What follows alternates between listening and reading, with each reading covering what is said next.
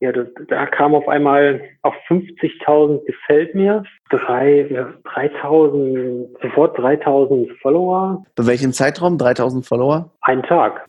Nino Lüdiger ist Geschäftsführer von Rosebags, eine Marke für Lederwaren, die er in zwei stationären Geschäften und auch erfolgreich über einen Webshop vertreibt. Viele Einzelhändler kämpfen in diesen Wochen um ihre Existenzen. Doch Nino Lüdiger konnte seinen Familienbetrieb in dritter Generation dank seines E-Commerce und Social Media Know-hows retten. Jetzt bietet er anderen stationären Unternehmen an, über seinen Online-Shop ihre Ware zu verkaufen und so denen ein Einkommen zu generieren. Über seine Erfahrungen, das Business und wie er bereits mit TikTok Geld verdient, verrät er uns jetzt. Los geht's. Also ich bin Nino Lüdiger und komme aus Borken. Das ist äh, im Münsterland. Ich führe das Unternehmen Rosebags. Wir führen unter anderem Handtaschen, Rucksäcke, Accessoires, Schmuck, Reisegepäck. E etwas jünger äh, dargestellt, also ein bisschen anders als die typischen Lederwarenverkäufer. Ja. Was ich extrem spannend finde, du bist ein Unternehmenszwitter und zwar du hast stationären Handel und du bist ein E-Commerce-Businessler. Vielleicht willst du dazu ganz genau. kurz was erzählen. Ja, also ich komme ursprünglich aus dem Retail, aus dem äh, Offline-Geschäft, was vielleicht für die ein oder anderen nicht ganz so spannend ist wie das Online-Geschäft, aber daher komme ich, äh, das ist schon die dritte Generation, ich bin schon die dritte Generation aus dem Betrieb, habe dritte, dann Was heißt die dritte Generation? Du bist die dritte Generation, die dieses Geschäft weiterführt oder? Genau, richtig. Okay, wow. Ja, ich bin bei, bei meinen Eltern eingestiegen und mein Opa hat das schon äh, eigentlich geführt. Und es hieß Boah, schon immer Rosebags? Nee, das hieß Lederrose.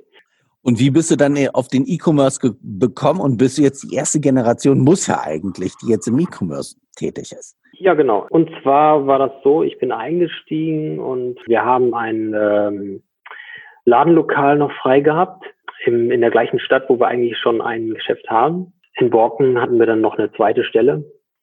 Dann ist irgendwann aufgefallen, okay, ähm, zwei Geschäfte braucht man nicht unbedingt. Und äh, so ein kleiner Laden, so eine kleine Boutique sieht zwar schön aus, kommen wohl ein paar Kunden, aber zwischendurch war es relativ ruhig. Dann habe ich gedacht, okay, da muss ich irgendwas, irgendwas muss ich da mal mit der Ware machen. Dann habe ich gedacht, okay, fangen wir mal an mit einem Online-Shop.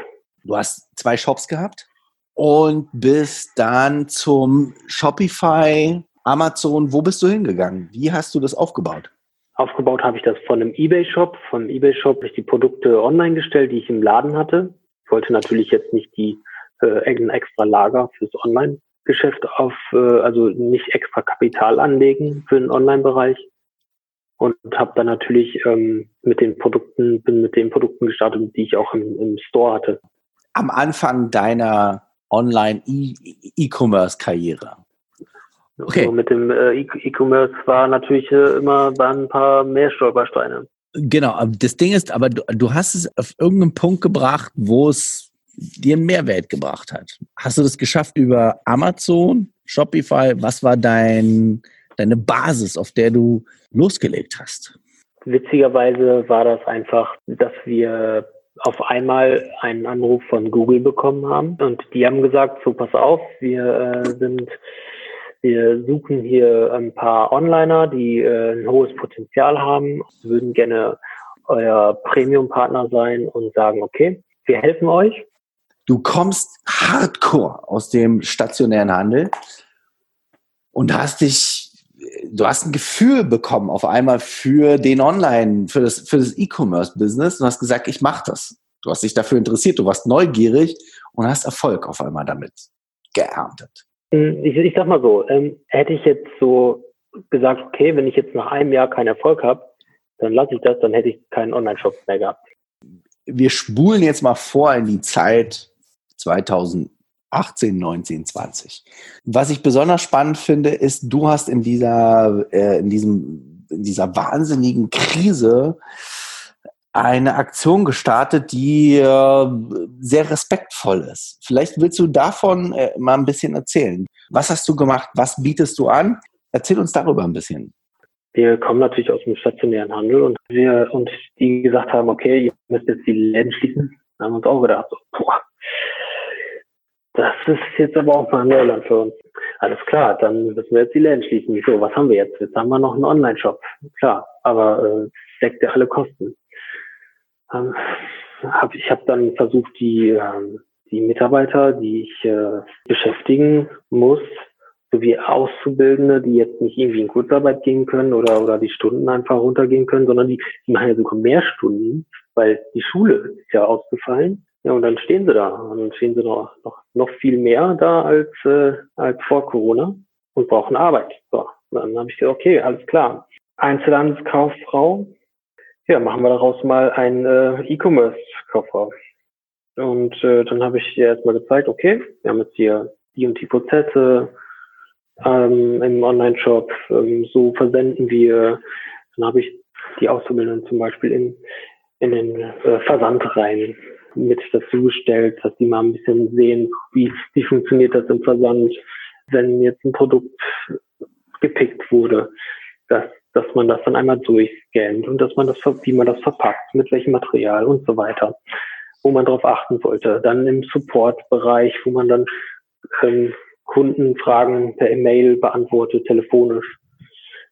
Und ähm, ja, und dann einfach auch mal mithilft, weil das Volumen natürlich auch ein bisschen stärker also mit Hilfe wobei? Ja, einfach mal da unterstützt, wo gerade viel Volumen ist, wie zum Beispiel äh, Pakete verpacken und Produkte online stellen sogar. Also, oder sich Bilder holen. Sich von den Firmen die Bilder holen, weil wir ja vielleicht eventuell keine Fotos schießen müssen von den Produkten, dass wir die Bilder gestellt bekommen von den Firmen. Das hilft uns natürlich auch. Ihr seid in diesem Lockdown und ihr habt diese stationären Läden und ihr hast dich trotzdem für einen E-Commerce, also, also was ich halt irgendwie spannend und interessant finde, ist, du bist ja E-Commercer und im stationären Handel. Wie, wie hast du sozusagen diese Lernkurve hinbekommen? Wie verhältst du dich online, ohne deinen stationären Handel zu gefährden? Kannibalisiert sich das nicht? Oder hast du da einen absoluten Mehrwert hinbekommen? Und rettet dich das jetzt in diesem Moment oder eben nicht? Wie gehst du damit also, in dieser Krise um? Jetzt in der Krise denke ich mir so rückblickend, ob ich das nicht, hätte ich das nicht gemacht, dann hätte ich jetzt gar keinen Cent, hätte keinen Umsatz. Ich könnte ja nichts mehr verkaufen. Geht ja nicht mehr.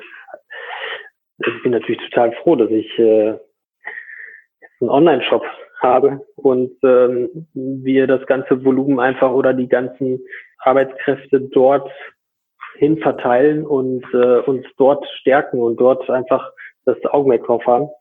Das ist einfach jetzt wertvoll, so einen Online-Shop zu haben, einen funktionierenden. Und äh, der hilft aus der Krise, auf jeden Fall.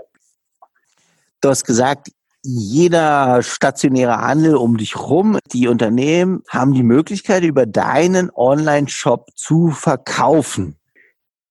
Und da haben wir uns einfach gedacht, okay, ähm, uns geht es jetzt nicht blendend, weil natürlich fehlt unser Umsatz im stationären Bereich. Aber ähm, viel schlimmer finde ich die Situation bei unseren Kollegen und bei vielen Freunden im Umkreis, wo einfach der Umsatz komplett rausfällt. Und die dürfen die Läden nicht öffnen und versuchen mit irgendwie mit allen Mitteln äh, die Ware loszuwerden. Und das geht dann, äh, versuchen jetzt über Instagram mit telefonischen Bestellungen oder dass sie das per Mail oder per FaceTime verkaufen, wie auch immer, habe ich alles gesehen, auch richtig wunderbar und zum Teil auch zum Geschäft kam und ähm, viele Stammkunden haben das auch dann wirklich gemacht und haben da angerufen und haben sich da eine, Kollektion zusammenstellen lassen, eine Bekleidung zum Beispiel. Und haben uns gedacht, okay, das muss jetzt, äh, da können wir doch irgendwie helfen. Da kamen, kamen wir auf die Idee, äh, wir einfach die Produkte von denen bei uns in einem Online-Shop in einer Kategorie mit hochladen und dann können die Einzelhändler bei uns im Umkreis denen wir helfen wollen, dass die einfach auf den Shop zuweisen und sagen, hier, ihr könnt per FaceTime und telefonisch auch bestellen, aber schaut euch doch die Produkte dann doch mal in diesem Link in der Bio an. Und dann kommen sie zu euch auf den Shop. Dann kommen die, kommen die bei uns auf den Shop und dann können die das Produkt sich anschauen und dann eventuell so bestellen, telefonisch, oder auch einfach ganz normal online bestellen. Und dafür nehmt ihr keine Fees oder sonst irgendwas. Ihr bietet es einfach nee, stationären Händlern an, die keine Ahnung von E-Commerce haben. Genau, weil wir wissen ja, wie, wie schwierig das ist, dass man da, man jetzt mal nicht in zwei Wochen einen Online-Shop äh, mit warmen Wirtschaftssystemen und Beständen und Schnittstellen und alles, dass man das aus dem Boden stampfen kann, geht ja nicht.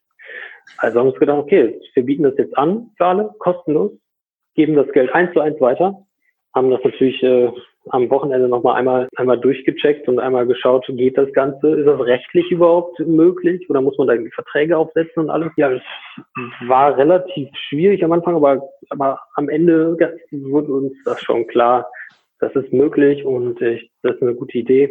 Und wie viele Leute sind auf euch jetzt zugekommen? Also wir haben jetzt vier Stores online und ähm, da sind noch ein paar auf uns zugekommen. Das arbeiten wir auch nach und nach ab. Wie, also wie, wie, wie kriegt ihr das vereint? Das ist ja natürlich eine Riesenbürde, die ihr euch da auferlegt. Genau. Und zwar haben wir das so gemacht, wir benutzen Google Docs.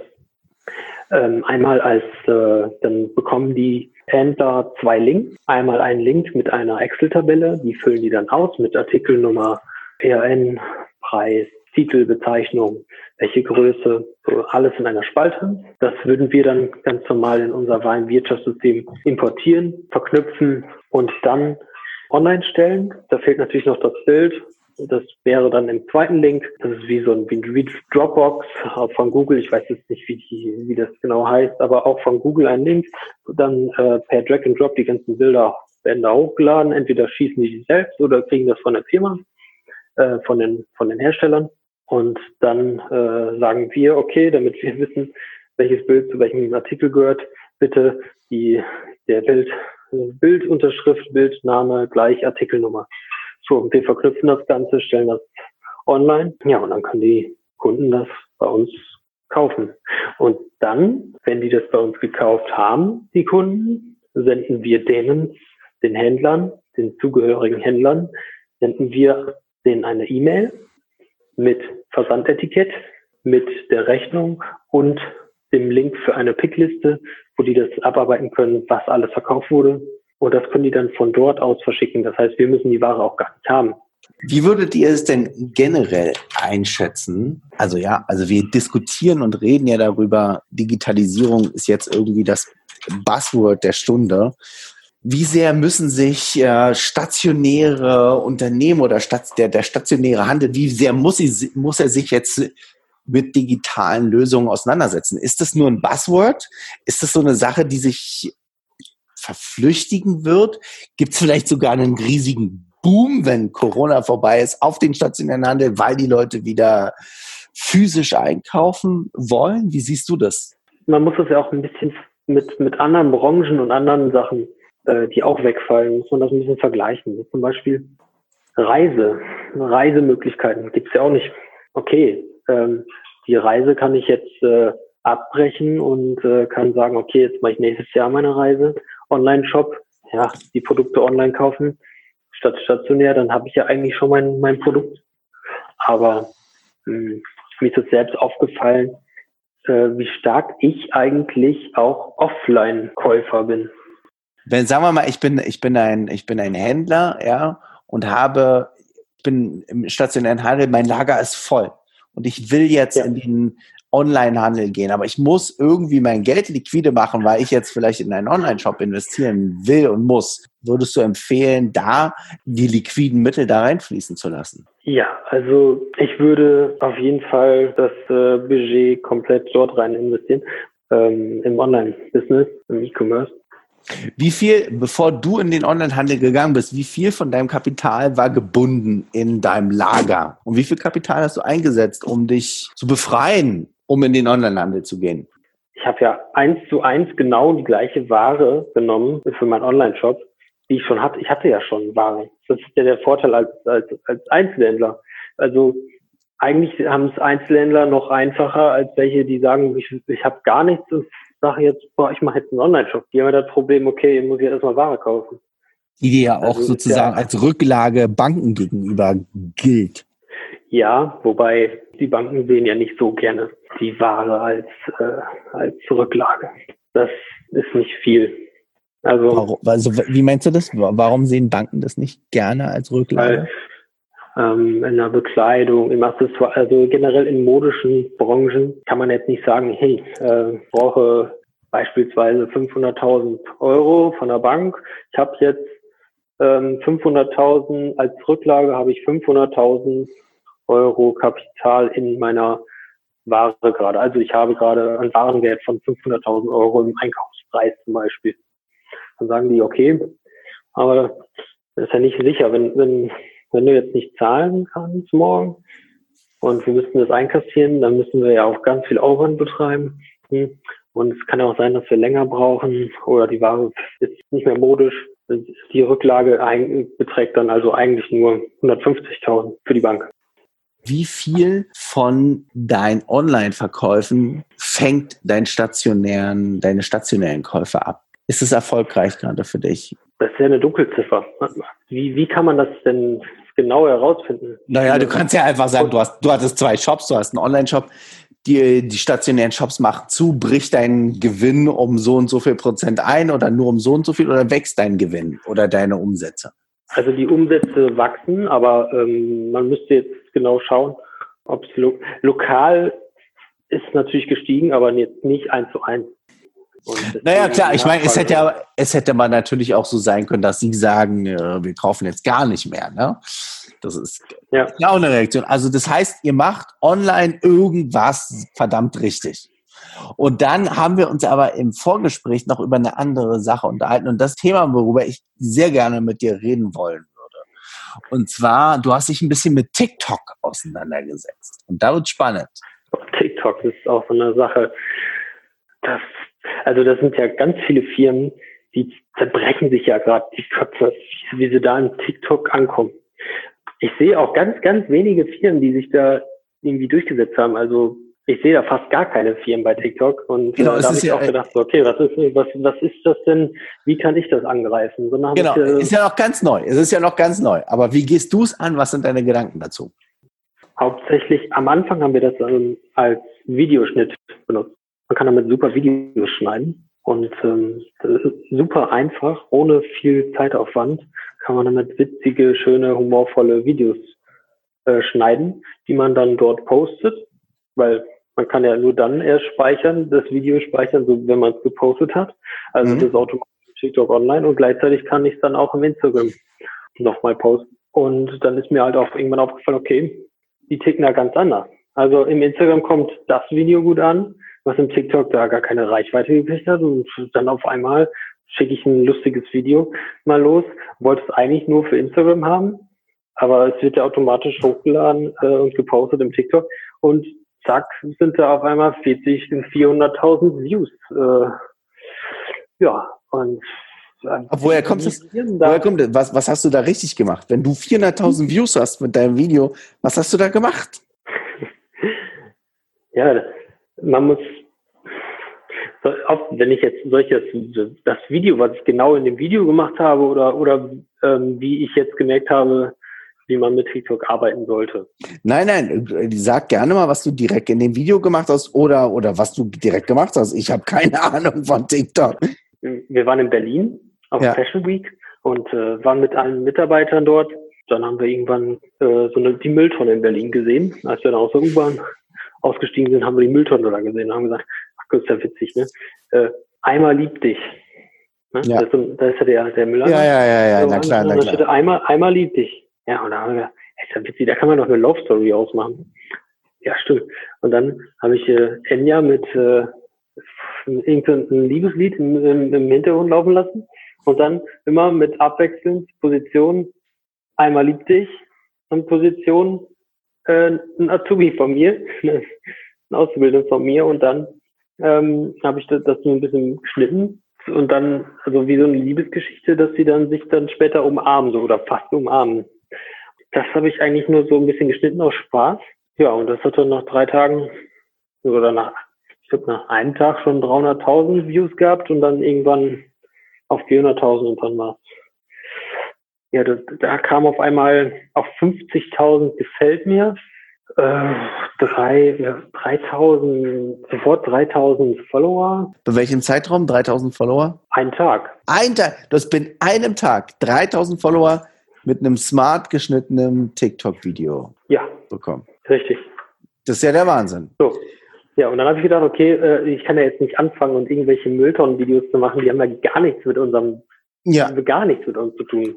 Äh, wenn ich da jetzt weitermache und dann, weiß ich, dann äh, habe ich mir gedacht, so, wenn das so gut ankommt, dann, dann schraube ich jetzt eine Mülltonne ab und dann machen wir jetzt eine richtige Love Story raus.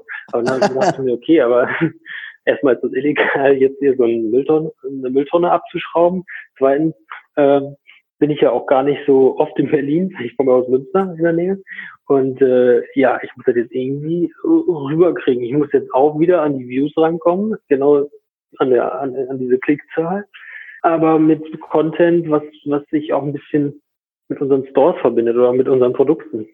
Und das so rumzukriegen, Das ist das war Problem. sehr schwer. Und das haben wir aber hingekriegt, indem wir einfach, ähm, dann haben wir ein Video geschnitten mit, da, das hat glaube ich 120.000 Views, ist jetzt auch keine 400.000, aber 120.000 Views, wie zum Beispiel ein Mitarbeiter so getan hat, als wäre er eine Puppe. Dann habe ich den sozusagen irgendwo hingeschoben, habe den dekoriert, hab den ins Schaufenster gestellt und jetzt so getan, als wäre eine Puppe. Und dann habe ich einfach drunter geschrieben, ja, echt. Ist, ist er echt oder eine Puppe? Und diese Diskussion ergab dann wieder so, dass das, dass der Algorithmus gesagt hat, oh, das ist ja relevant. Das schmeißen wir mal ganz vielen auf, äh, aufs Smartphone und äh, schon gab das wieder 120.000 Views. Und das haben wir halt mehrmals gemacht. Das wäre im Grunde genommen meine letzte Frage, die ist natürlich für unser Unternehmen nicht uninteressant. Wenn du jetzt einer Bank erklären müsstest, ich brauche Geld, um in mein Marketing, um es in mein Marketing zu stecken, wie würdest du das einer Bank verkaufen und sagen, ich muss TikTok-Marketing betreiben? Und meinst du, du hättest Erfolg damit? Mit TikTok ist, ist also Ist fies, ich weiß. Äh, der, der Bank zu erklären, wie, dass man Geld investieren sollte in TikTok. Puh. Genau, pass auf, sag, Also die- gib, gib mir den Pitch, gib mir den Pitch. Du gehst jetzt in die deutsche Kommerz irgendwas in eine Bank rein und sage, so redest du mit denen. So würdest du mit denen reden. Okay. Ich würde, ich würde da reingehen und würde den ähm, sagen, so, ich brauche äh, das und das Budget. Das wäre, sag mal, ich würde da auch erzählen, dass ich nicht so viel brauche, wie man für andere Mittel, andere Medien und anderes Marketingmaterial oder äh, Branchen äh, braucht. Ich brauche einfach weniger als andere um, und habe dadurch eigentlich viel mehr Reichweite. Wenn der eine reinkommt und sagt, ich brauche Budget, weil ich mal will äh, Flyer, Plakate oder irgendwie Google Ads machen oder sowieso, da brauchen die für viel mehr, viel mehr Geld. Viel Genau, mehr, okay. Cool. Wunderbar. Du bist da bei dir. Du brauchst weniger Geld. Und dann? um dann noch viel mehr Reichweite zu haben. Und dann würde ich zum Beispiel ein, den, dann würde ich den äh, ein Beispiel zeigen. Zum Beispiel ähm, von der Otto Group, wo die einfach nur durch gutes Videomaterial jetzt gerade bei eine Million Follower sind innerhalb von wenigen Wochen und dass eine Million Menschen innerhalb von mehreren Wochen äh, einer Firma folgen, da ist natürlich, äh, da, steckt sehr viel Potenzial hinter. Deswegen, ja, da würde ich halt diese Vergleiche und da würde ich halt so Beispiele nennen, die schon erfolgreich sind im TikTok. Das ist jetzt vielleicht nur eine Handvoll, aber Nein, nein, das finde ich super. Wie viel Geld würdest du von mir wollen? Ich bin jetzt die Bank und wie viel Geld würdest du von mir wollen? das, was, was hat man denn, wenn, wenn ich zur Bank gehe? Ich müsste ja die, ich müsste erstmal wissen, was, was habe ich denn als Grundlage? Habe ich schon einen Online-Job? Habe ich schon, Gute Gegenfrage. Ich kann ja nicht sagen, okay. Du hast Online-Job. Du bist in deiner Situation. Du bist jetzt in deiner in Situation. meiner Situation. Und du so, sagst, ja. pass auf, du sagst, ich sage, du, du bist, äh, du bist ein Unternehmer, du hast 100.000 in deinem, in deinem Lager gebunden, ja, und du willst 35 oder 40 davon, äh, da, da willst du ran an das, an das Kapital. Wie machst du Ja. das? Wie, was erzählst du mir? Ich würde den, ich würde den ich würde denen zeigen, wie, wie das Wachstum potenziell wäre. Ich würde denen das durch Statistiken, durch, durch Wahrscheinlichkeiten, würde ich denen, denen das sagen, dass man mit diesem Tunnel, mit diesem Funnel das und das erreichen kann. Und dann äh, mit ein bisschen geschickt könnte man äh, an das Geld rankommen. Ja, es ist schwierig. Diese Frage ist echt. Die ist, die ist fies, schwierig. ich weiß, ich, die ist total fies. Aber die Frage ist ziemlich realistisch. Ja. Welche Antwort kriegen die denn? Ich glaube, dass sie in den meisten Fällen die Antwort kriegen, vielen Dank, wir melden uns. ja, also äh, wenn man zu einer Bank geht, dann, dann, dann also Banken und, und Online-Shops und E-Commerce und Social Media, also ich denke nicht, dass sie da irgendwie so eine starke Bindung zu haben wie die Investoren, wo man ja. emotional den, die auch binden kann. Ich, glaub, ich, glaube, dass es, ich glaube, dass es Alternativen gibt. gibt es irgendwas von deiner Seite aus, worüber du noch reden willst? Willst du deine E-Mail-Adresse, äh, deine Webseitenadresse nochmal sagen, wo man dich erreichen kann, dich unterstützen kann? Du bist ein Unternehmer. Ja, ihr könnt gerne bei auf rosebacks.de schauen euch äh, ein bisschen inspirieren lassen. Ich würde mich auch freuen, wenn, wenn jemand äh, unsere Social Media Kanäle abonniert, wie im Instagram Roseback Official oder im TikTok Roseback. Ganz einfach. Aber ich würde mich auch freuen, wenn, wenn alle Zuhörer irgendwann später aus dieser Krise rausgehen und sagen, okay, ich stärke jetzt den Einzelhandel und sage, okay, mein Produkt kostet im Amazon 50 und im, und irgendwo anders ist vielleicht 5 Euro teurer, aber ist egal, ich stärke den Einzelhandel und ich sage, ich kaufe das dann offline. Einfach mal ein Statement setzen, einfach mal solidarisch denken. Das, und die, da würde ich mich freuen. Die Unternehmen vielleicht als letzte Nummer, die Unternehmen, die sich an dich wenden wollen und über deinen Shop verkaufen wollen, wo sollen die sich hinwenden? Einfach auf nino at rosebacks.de und dann einfach kurz eine Mail schreiben. Ich antworte in jedem Fall. Das war es mit Kalkulator für diese Woche. Rosebacks ist ein gutes Beispiel dafür, wie und warum Liquidität nicht zu lange im Lager gebunden werden darf.